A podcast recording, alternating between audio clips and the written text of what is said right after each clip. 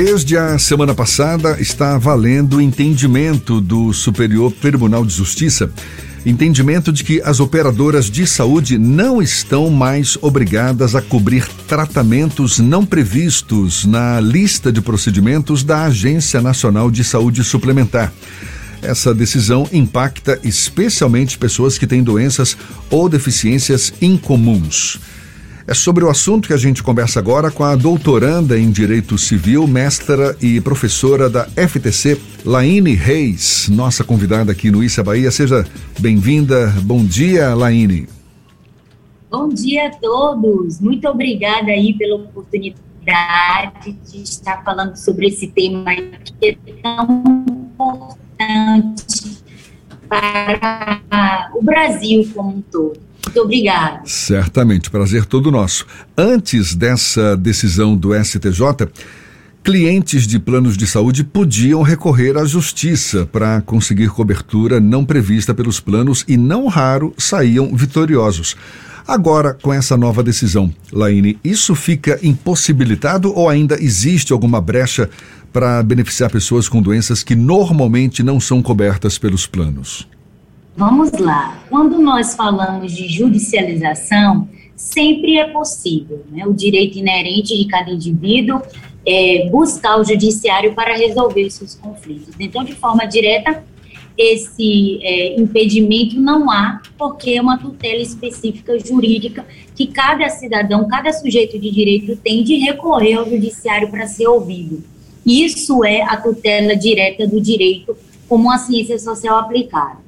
Dentro dessa decisão que foi dada no dia 8 de 6 pelo STJ, a meu ver, uma decisão é, que muitas vezes podem, pode ser vista e é vista por uma parte dos doutrinadores, dos legalistas, como uma decisão teratológica, ou seja, uma decisão que muitas vezes pode ser observada pelo grau da inconstitucionalidade, mas é uma decisão que foi dada no dia 8 do 6. Antes, havia é, um olhar exemplificativo para 37 mil procedimentos que estão citados na, na, na, nos regimentos da Agência Nacional de Saúde, né? ou seja, tem lá os procedimentos mais de 37 mil e o olhar é para, para um olhar exemplificativo, ou seja, uh, os planos de saúde não tinham uma obrigatoriedade direta de prestar aquele, aquele serviço, porque era um rol exemplificativo que a ANS trazia.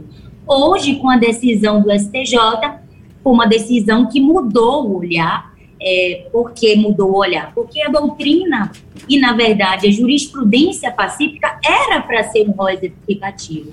E com a decisão do dia 8 do 6, o STJ, na sua segunda turma, é, decidiu para que o rol agora fosse taxativo, ou seja, a ANS traz as condutas ali, os procedimentos, mais de 37 mil procedimentos, e é, vai ter que seguir ao pé da letra taxativamente, ou seja, vai ter que ser literal aquela interpretação. Isso embute, meus queridos ouvintes, uma conduta não só para o plano de saúde, né? Porque o plano agora vai ter que obrigatoriamente seguir aquele rito que está ali, daquelas condutas, mas também dentro de uma olhada da legalidade, da jurisdição, é uma desvantagem para o paciente que em algumas situações é, poderá ter o seu pedido de eliminar negado porque há um rol taxativo então, explícito. Para a gente ser bem prático, você diz que o direito de recorrer à justiça continua existindo, obviamente, mas com essa decisão do STJ abre-se uma nova jurisprudência. A chance de sucesso está praticamente nula, então. Exatamente. Então a chance diminuiu. No, no, na verdade, a gente sabe que essas tutelas elas é, algumas vezes eram deferidas, algumas vezes não eram deferidas. Era uma luta para o judiciário, para os legalistas conseguirem é, um, um deferimento. E hoje essa luta vai ser muito pior dentro desse entendimento que, a meu ver e ao ver de, de, da maior parte da doutrina, é um entendimento inconstitucional. Então, é, dentro de um olhar direto, não é impossível recorrer, porque sempre será possível. Mas diante desse precedente novo de taxatividade, as chances serão mínimas. As chances serão mínimas. Laine, apesar da decisão do STJ classificar o rol como exemplificativo, como taxativo ao invés de exemplificativo, a própria decisão também previu algumas exceções. Quais são essas exceções?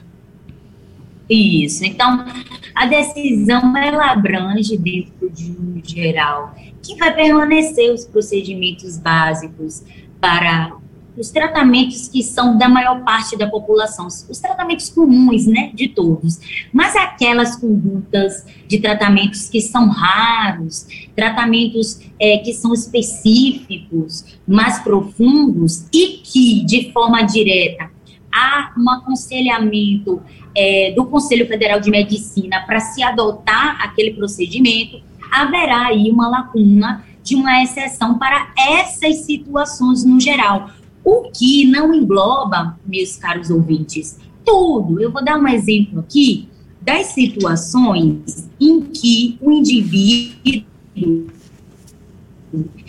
ele tem a patologia de é, uma patologia, por exemplo, né, doenças é, que muitas vezes há um procedimento específico trazido pela portaria, mas já há estudos de equipe médicas que elaboram outras descritivas e aí muitas vezes esse indivíduo ele vai ficar vinculado àquele procedimento que está lá na INS, né?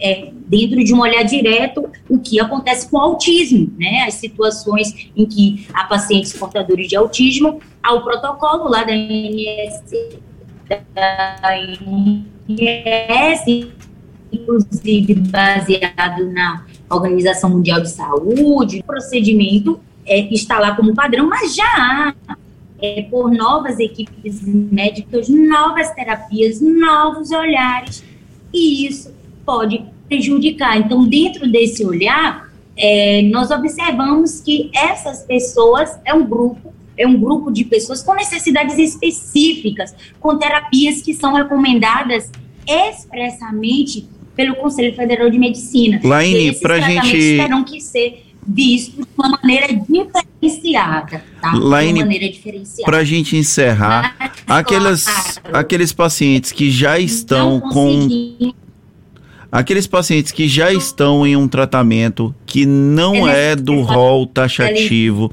eles perdem direito ao acesso a esse tratamento ou eles precisam recorrer à justiça para ter acesso?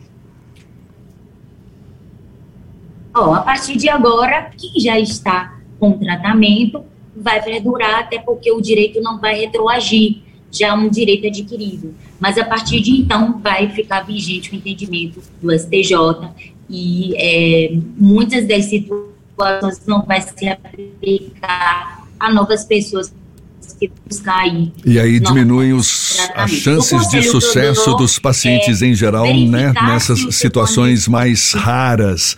Muito obrigado, então, a doutoranda e... em Direito Civil, mestra e professora da FTC, Laine Reis, pela sua disponibilidade. Bom dia e até uma próxima, então. Obrigada. Agora, 8h41 na tarde firme.